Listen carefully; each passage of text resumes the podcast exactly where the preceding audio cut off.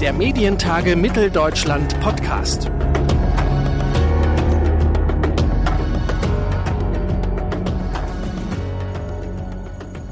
Hallo und herzlich willkommen zu einer neuen Ausgabe unseres Podcasts. Bei den Medientagen Mitteldeutschland diskutieren Expertinnen und Experten über die Zukunft der Medienlandschaft in Deutschland. Mit dabei in diesem Jahr war Rainer Kellerhals, Managing Director Telecommunications and Media EMEA bei Microsoft. Meine Kollegin Lisa Ehrenburg aus dem Team der MDR-Volontäre konnte mit ihm während der Medientage Mitteldeutschland 2023 sprechen, und zwar über die Frage, welche Softwarelösungen die Medien der Zukunft brauchen. Herzlich willkommen in der Baumwollspinnerei. Schön, dass ihr dabei seid. Die Medienbranche wird immer digitaler. Zum einen hat Corona einen ziemlichen Digitalisierungsschub ausgelöst, zum anderen entwickeln sich gerade KI-Technologien ziemlich schnell. Das birgt Chancen, stellt Medienunternehmen aber auch vor neue Herausforderungen. Welche Softwarelösungen Medienunternehmen die Arbeit erleichtern könnten, das weiß Rainer Kellerhals. Er berät große Telekommunikations- und Medienunternehmen bei der Nutzung der Microsoft-Plattform. Herzlich willkommen im Podcast, Herr Kellerhals. Vielen Dank. Guten Tag. Bevor es losgeht, gibt es erstmal eine Schnellfragerunde mit Entweder-Oder-Fragen. Wenn Sie bereit sind, können wir gleich loslegen. Gerne. Beim Bezahlen von Software, Abo-Modell oder einmalige Zahlung? Abo-Modell. Microsoft Teams oder Slack? Eindeutig Teams. Nachrichten lesen in der Zeitung oder in der App? Für mich persönlich eher in der Zeitung, aber wenn ich unterwegs bin, gerne in der App. Serien schauen bei Amazon Prime oder auf Netflix? Eher weder noch. Vielen Dank. Herr Kellerhals, nehmen wir an, ich möchte ein mediales Format kreieren, das vor allem auf Plattformen wie YouTube oder Instagram erscheinen soll. Welche fünf Programme und Softwarelösungen sind aus Ihrer Sicht unerlässlich? Also ich denke, wenn es sich um audiovisuelle Inhalte handelt, um Audio- oder Videoinhalte, dann natürlich auf jeden Fall Schnittsoftware für die Bearbeitung dieser Inhalte. Zum Zweiten werden Sie wahrscheinlich, um diese Aufzeichnungen machen zu können, irgendeine Art von Kamerasoftware brauchen oder Mikrofonsoftware, die die Aufzeichnung macht. Und dann wird es wahrscheinlich eine Software brauchen für die Distribution dieser Inhalte oder zumindest das Hochladen der Inhalte auf diese Distributionsplattform. Das sind gewissermaßen die Werkzeuge für die Inhaltekreation und Distribution. Und begleitend dazu werden Sie wahrscheinlich auch Werkzeuge brauchen, um mit Ihren Kolleginnen oder mit Ihrem Team oder vielleicht auch mit Ihren Gesprächspartnern zu kommunizieren, also irgendeine Art von Kollaborationssoftware. Und last but not least, äh, da ja bei diesen Plattformen unterschiedliche Formate verwendet werden, brauchen Sie wahrscheinlich auch Software, die Ihre Originalformate konvertiert in die Distributionsformate. Also an diesem einfachen Beispiel sieht man schon, dass auch der Podcaster oder der YouTuber mit einer ganzen Menge Software wahrscheinlich unterwegs ist, um seine oder ihre Inhalte zu produzieren. Das Mediensystem ist in einem permanenten Wandel. Es kommen ständig neue Akteure, neue Techniken, neue Plattformen dazu und die haben alle nochmal ihre Eigenheiten und dadurch wandeln sich natürlich auch die Berufsbilder in der Medienbranche. Welche Skills braucht es da Ihrer Meinung nach gerade am meisten? Also wir sehen mindestens drei große Trends in den Gesprächen mit Medienunternehmen, die wir haben. Auf der einen Seite, und das ist, glaube ich, offensichtlich, äh, wird Technologiekompetenz immer wichtiger, auch für journalistische und kreative Berufe. Weil, wie wir es eben an dem Beispiel gesehen haben, des YouTubers oder des Instagrammers oder Insta Instagrammerin, ähm, ist die, der Umgang mit, äh, mit Softwarewerkzeugen unerlässlich, um das leisten zu können. Den zweiten Trend, den wir sehen, ist, ähm, neben dem Umgang mit diesen Technologien ist es auch wichtig, sich über Möglichkeiten und Grenzen dieser Technologien im Klaren zu sein. Man sieht es aktuell gerade sehr stark an der Diskussion um künstliche Intelligenz, vor allem generative künstliche Intelligenz, die automatisch Texte, Bilder, sogar Videos mittlerweile generieren kann. Ähm, da muss man vorsichtig sein, dass man nicht äh, glaubt, dass das das äh, universelle Schweizer Taschenmesser ist, was jetzt alles äh, generieren kann jede dieser künstlichen Intelligenzen ist nur sehr gut, so gut wie die Trainingsdaten und die Trainingsinhalte, mit denen sie äh, trainiert worden sind. Und das zu verstehen und einschätzen zu können, ist, glaube ich, für Medienschaffende zunehmend wichtig. Und einen dritten Aspekt, den wir beobachten, ist, ähm, der Journalist äh, oder der, die Redakteurin früher war vielleicht ein bisschen der einsame Wolf oder die einsame Wölfin auf der äh, Jagd nach der Schlagzeile, nach dem äh, Leitartikel auf Seite 1 Ähm, heute ist Medienschaffen äh, eine sehr kollaborative Arbeit. Es ist Teamwork und aufgrund einerseits der Komplexität der Technologie, aber andererseits auch des wachsenden Anspruchs äh, des Publikums an die Aufbereitung der Inhalte ist Medienschaffen heute äh, ein, ein, ein Teamprozess, ein kollaborativer Prozess. Und äh, da reicht es nicht, viel zu wissen und äh, gute Informanten zu haben, sondern da muss man, glaube ich, auch ein gutes Netzwerk haben und mit anderen Journalisten, mit anderen Medienschaffenden gut zusammenarbeiten.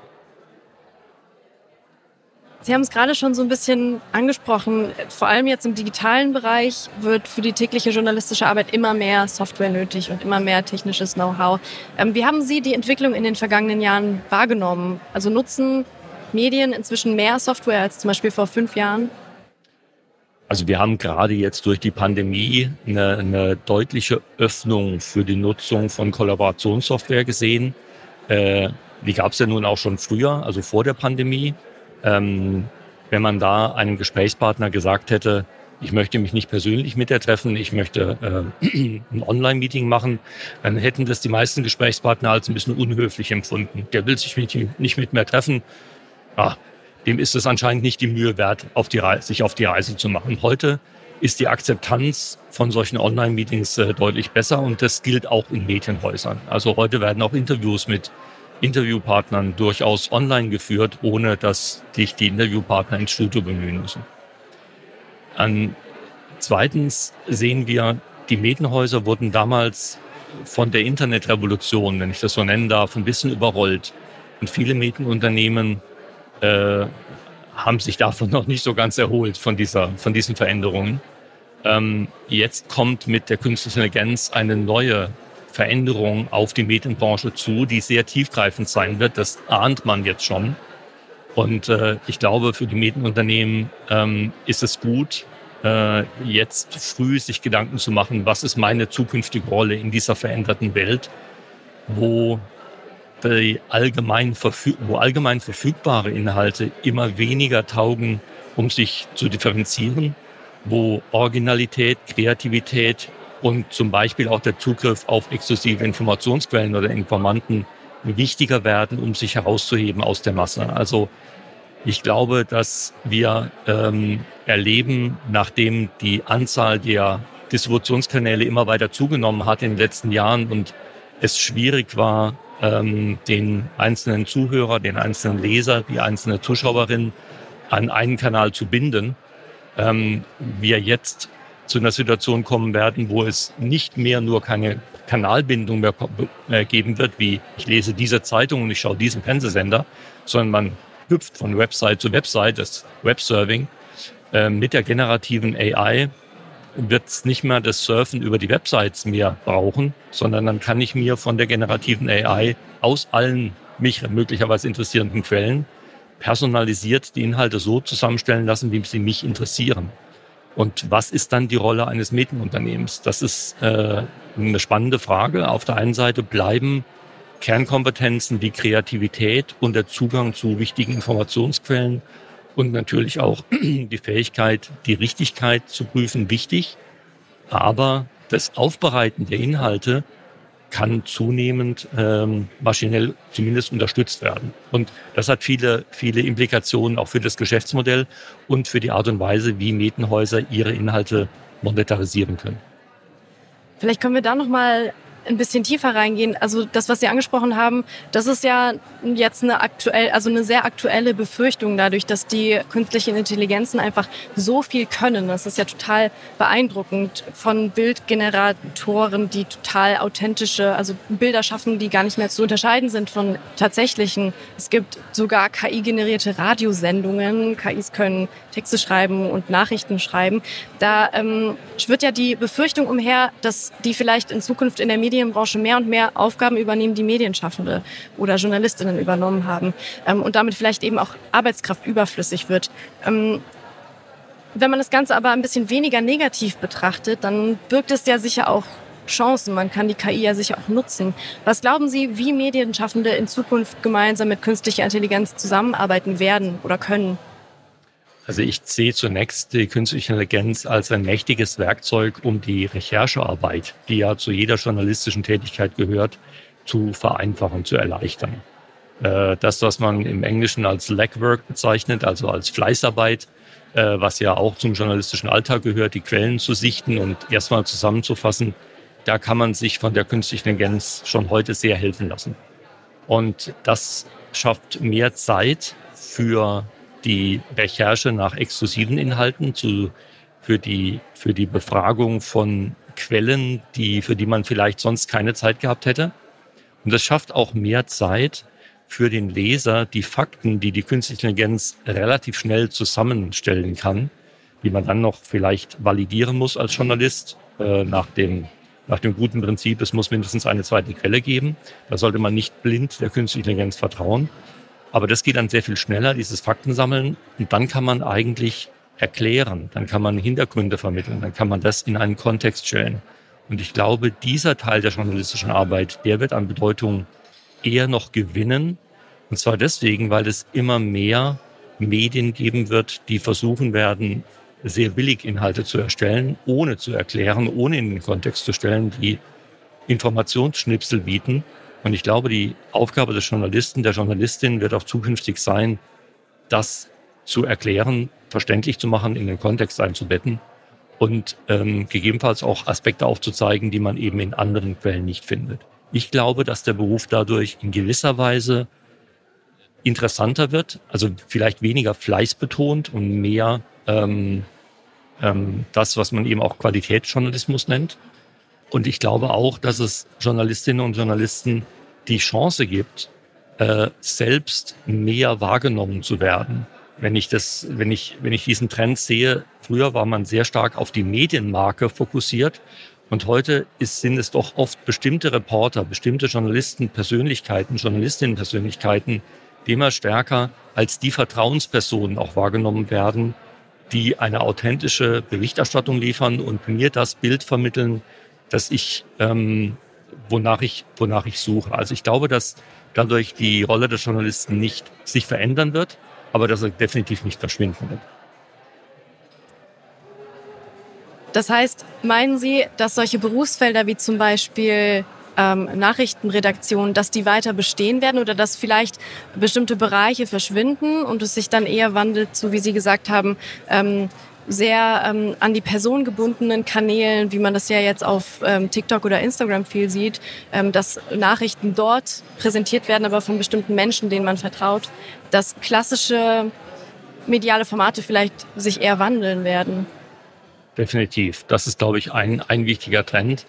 Das zeichnet sich ja auch schon eine ganze Weile ab. Natürlich gibt es auch heute noch sehr namhafte Publikationen wie New York Times oder Washington Post oder auch eine Frankfurter Allgemeine, ähm, die ein, eine hohe ähm, Reputation haben, eine sehr gute Reputation haben beim Publikum für ihre Kompetenz in verschiedenen Bereichen. Nicht nur in Politik, sondern auch im Feuilleton, in, in, in Literatur, in anderen, anderen Themenbereichen.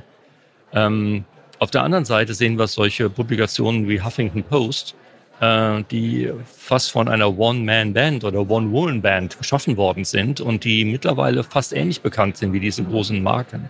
Also ich glaube, dass Technologie hier auch den einzelnen oder die einzelne Journalistin, Medienschaffende, ja, neudeutsch empowered, also neue Möglichkeiten gibt. Das ist, glaube ich, der eine Trend. Und der andere Trend, wenn ich es ein bisschen überspitzt formulieren darf, die Journalistin oder der Journalist, der früher die Agenturmeldung ähm, aus dem Agenturfeed rüber kopiert hat in den Texteditor und noch drei Subjekt-Objekt-Umstellungen gemacht hat, und dann auf die Publish-Taste gedrückt hat, äh, er oder sie wird, glaube ich, keine große Zukunft haben, weil das kann die Maschine dann letzten Endes auch und vielleicht sogar ein bisschen effizienter. Also ähm, insofern glaube ich, dass der Beruf anspruchsvoller wird, aber auch interessanter. Die Corona-Pandemie war ja für viele Medienunternehmen eine kleine Revolution. Also die Umstellung auf den Homeoffice-Betrieb vor allem war eine riesige Bereicherung, aber auch eine sehr große Herausforderung auch wegen datenschutzrechtlicher Aspekte. Was glauben Sie, welche Lehren kann man daraus für die Zukunft ziehen? Also gerade auch mit Blick auf softwarebasierte Kommunikation. Also ich glaube, dass die Pandemie, so schlimm sie, glaube ich, für uns alle war, auch ähm, ein bisschen die Tür aufgestoßen hat zu einem Zeitalter, wo man gerade in der Medienwelt ein ganzes Stück seiner Technologie-Skepsis abgebaut hat und sich geöffnet hat für die Nutzung von Technologie. Also ich glaube, dass es insofern ähm, eine Katharsis war, die vielleicht sogar ganz, äh, ganz vorteilhaft war, um die Medienwelt äh, insgesamt, die Medienschaffenden, aber auch die Medienunternehmen auf die Zukunft vorzubereiten, die sehr viel, äh, wo die Technologien sehr viel stärkeren Einfluss nehmen wird. Ähm, was wir in unseren Gesprächen erlebt haben, ist, dass uns Microsoft, aber sicherlich geht es auch anderen äh, Softwareunternehmen so, dass uns so ein bisschen begegnet wurde nach dem Motto, naja, ihr versteht ja unser Geschäft nicht, ihr macht Software, wir machen Medien. Das sind zwei völlig verschiedene Dinge. Und äh, ja, ihr habt so ein Textverarbeitungsprogramm, aber ansonsten müssen wir uns eigentlich nicht unterhalten. Das hat sich sehr geändert. Also heute sehen wir sehr viel Dialogbereitschaft bei den Medienunternehmen, die einerseits verstehen wollen, wie wir über Technologie denken, wie wir versuchen auch ähm, Technologie weiterzuentwickeln und die mit uns in den echten Dialog treten, wie sie das für ihr Geschäftsmodell, für ihre Weiterentwicklung nutzen können. Also ich glaube, dass ähm, gerade die Medienunternehmen, die nach der Konsolidierung, die, der, die ja stattfand, nach der Internet Internetrevolution, und auch die, die jetzt über die Pandemie sozusagen ähm, gut überlebt haben und teilweise erfreulicherweise ja eine wachsende Abonnentenanzahl gerade auch für ihre digitalen Angebote registriert haben, ähm, dass diese Medienunternehmen heute besser aufgestellt sind, die Veränderungen, die noch kommen werden, auch zu ihrem Vorteil zu nutzen. Aber es bleibt spannend und es äh, gibt keine Garantien. Ich muss eins sagen, ich habe mich damals als ich an einer Dissertation gearbeitet habe, die ich nicht abgeschlossen habe, aber hat mich sehr interessiert, die, die Geschichte der Medien. Dann sieht man ja auch, dass das Geschäftsmodell der Massenmedien über beinahe 100 Jahre unverändert war. Und äh, das ging vielleicht so bis in die 80er Jahre hinein ähm, seit äh, eben der massenhaften Verbreitung von Printmedien und dann später Radio und Television war das Geschäftsmodell und auch die Geschäftsprozesse waren praktisch unverändert über Dekaden hinweg. Und dann kam praktisch innerhalb von einem Jahrzehnt dieser radikale Umbruch. Und das ist gerade für eine Branche, die es gewohnt war, äh, das gute alte Bewährte immer wieder zu wiederholen, war das sehr herausfordernd. Und weil jetzt aber diese Umbrüche gekommen sind und auch wegen der Pandemie, wegen dieser Veränderungen, Deswegen glaube ich, ist die Medienbranche heute anpassungsfähiger, als sie es vor 40 Jahren war. Vor 40 Jahren wurde die Medienbranche mehr überrollt von den technischen Veränderungen, die das Internet brachte. Ich glaube, die Medienunternehmen sind jetzt sozusagen besser gewappnet und offener für diese Veränderungen. Das ist meine Wahrnehmung. Durch die Corona-Pandemie ging diese Entwicklung ähm, hin zu, wir ähm, schaffen mehr softwarebasierte Kommunikation sehr schnell. Und da wurde ja hin und hier und da bestimmt irgendwie ein nicht ganz ausgereiftes datenschutzrechtliches Konzept gefahren. Was, was glauben Sie, was man da für Lehren rausziehen kann? Also was kann man heute besser machen, um eben diese Datenschutzsicherheit zu gewährleisten? Also ich sehe die beiden großen Themen Datenschutz einerseits und ähm, Urheberrecht andererseits äh, als, als zwei Themenkomplexe, die für die Zukunft der Medienbranche sehr wichtig sind. Äh, Daten sind für Medienunternehmen sehr wichtig geworden. Zunächst mal für die äh, zielgruppenbasierte Werbung, dass man eben bis hin und, hinunter zu der einzelnen Benutzerin, zum einzelnen Benutzer einzelne Personen adressieren kann. Dazu braucht man Informationen über die Person. Ähm, damit äh, fingen einige Konzerne an, die eben damit ihr Geld verdient haben. Und auf der anderen Seite sehen wir jetzt im Zusammenhang mit generativer künstlicher Intelligenz dass äh, man sich fragen muss, wenn Inhalte verwendet werden, um diese Modelle zu trainieren, ähm, wie werden dann diejenigen, die die Inhalte geschaffen haben, dafür angemessen honoriert?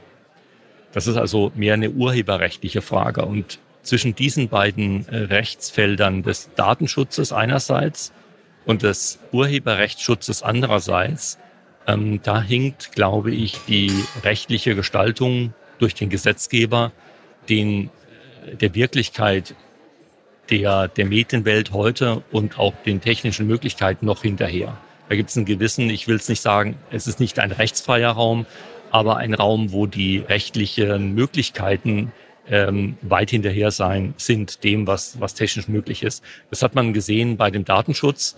Da wurden ähm, von Datenkraken sehr viele Daten gesammelt, die dann in einer Weise verwendet werden, die mir persönlich vielleicht nicht so recht waren. Und äh, jetzt stehen wir vor einem Zeitalter, wo vielleicht meine Inhalte verwendet werden, um andere Inhalte zu generieren. Dafür werde ich dann vielleicht nicht honoriert und es wird nicht mal vielleicht darauf hingewiesen, dass ich der Urheber dieser Inhalte war. Das sind Probleme, die wir nicht als Softwareunternehmen lösen können, die auch nicht ein einziges, einzelnes Medienhaus lösen kann, die aber, denke ich, den Gesetzgeber werden beschäftigen müssen, weil das ist Teil der Rahmenbedingungen für einen fairen Wettbewerb und die sind heute nicht wirklich gegeben. Ich glaube, da besteht dringender Handlungsbedarf. Das glaube ich nicht nur persönlich, das glauben wir auch als Microsoft. Also wir sind da tatsächlich auch im Dialog, zum Beispiel mit der EU. Ähm, was müsste der Gesetzgeber an Rahmenbedingungen schaffen, um beispielsweise die Entwicklung der künstlichen Intelligenz, äh, dass die nicht zum Vorteil einiger weniger läuft und zum Nachteil vieler. Äh, das ist sicher nicht das, was wir wünschen. Äh, das ist hier nicht das, was zum gesellschaftlichen Nutzen wäre. Aber das sind, das sind Rahmenbedingungen, die muss der Gesetzgeber schaffen, die kann nicht das Einzelunternehmen definieren. Medienhäuser werden gerade immer häufiger Opfer von Cyberattacken und Hackerangriffen. Oft passiert es über Phishing-Mails. Ähm, haben Medienunternehmen in puncto Cybersicherheit noch Nachholbedarf?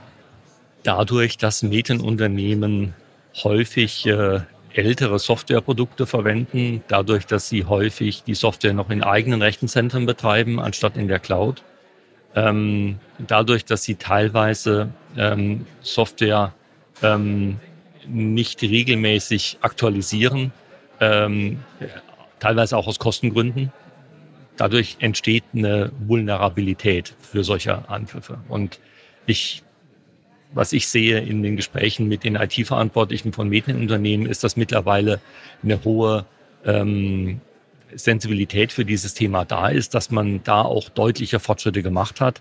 Ähm, der ähm, PC im, im Schnitt, der ähm, irgendwie mit einer 20 Jahre alten Betriebssystemversion läuft und dann irgendwann ans Internet angeschlossen ist und dann natürlich das Einfallstor für irgendwelche Trojaner bietet, äh, den gibt es zum Glück heute, glaube ich, nicht mehr oder hoffentlich kaum noch.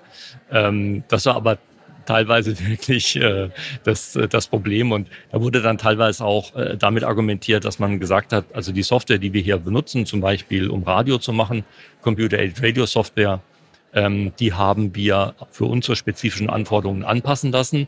Deswegen können wir nicht auf die neueste Version migrieren. Wir müssen mit der Version aber arbeiten, die wir haben. Die läuft aber nur auf diesem Betriebssystem, was zehn Jahre alt ist und was natürlich, was die Security Patches anbelangt, nicht mehr gepflegt wird. Das sind so dann die typischen Gefahrenszenarien, die drohen. Die Phishing-Mails, äh, äh, das ist natürlich ein, ein, ein zweites ähm, Problemfeld. Da kann man nur bei den Mitarbeiterinnen und Mitarbeitern Bewusstsein schaffen. Das machen wir Microsoft äh, in etwa sechsmonatigem Abstand, dass es entsprechende Mitarbeiterschulungen gibt, um einfach Awareness zu schaffen. Das ist auch ein Angebot, was wir unseren Kunden machen, dass wir gemeinsam mit ihnen solche Schulungsprogramme ausarbeiten, um auch bei den Mitarbeitern, die in dieser Hinsicht gewissermaßen die erste Front der Abwehr von solchen Phishing-Angriffen äh, sind, entsprechend äh, informieren und schulen. Da ist mit relativ wenig Schulungsaufwand schon eine deutliche Verbesserung zumindest des Bewusstseins zu erreichen.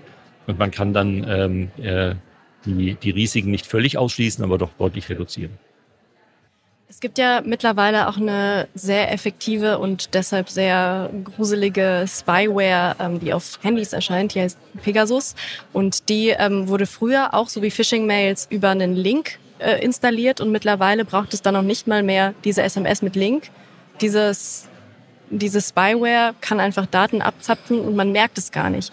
Wie können denn Medienunternehmen mit solchen, also ich, es werden ja auch Diensthandys äh, verwendet, auch mit sehr sensiblen Daten im Journalismus, äh, bei irgendwelchen investigativen Recherchen. Wie kann man denn sich da schützen? Was, was kann man da machen als Medienunternehmen? Der beste Schutz äh, ist tatsächlich, die, den Softwarestand immer auf einem relativ aktuellen Stand zu halten. Ähm, bei uns ist es so, dass jedes Diensthandy und jeder Dienstrechner ähm, automatisch immer auf den aktuellsten Softwarestand gebracht wird, auch was äh, Security Patches anbelangt. Es wird auch ähm, automatisch immer überprüft, ob es vielleicht einen Virenbefall oder einen Befall durch einen Trojaner oder was auch immer gibt. Und wenn dem so sein sollte, dann wird das Gerät gewissermaßen in Quarantäne gesetzt und äh, kann dann keine Verbindung mehr aufnehmen zu anderen Geräten unseres Unternehmens. Ähm, das muss man also sehr aktiv managen. Ähm, das ist aber, würde ich sagen, ähm, nicht ein Schicksal, das man hinnehmen muss. Ähm, das kann man heute mit, wie ich meine, äh, vertretbarem Aufwand ähm, managen. Da will ich vielleicht noch eines dazu sagen. Medienunternehmen sind vielleicht im Vergleich zu anderen Unternehmen auch deswegen an dieser Stelle ein bisschen anfälliger, weil es über eine ganze Zeit lang ähm, hinkte die IT der Medienunternehmen dem, was die Mitarbeiterinnen und Mitarbeiter benötigt haben, deutlich hinterher.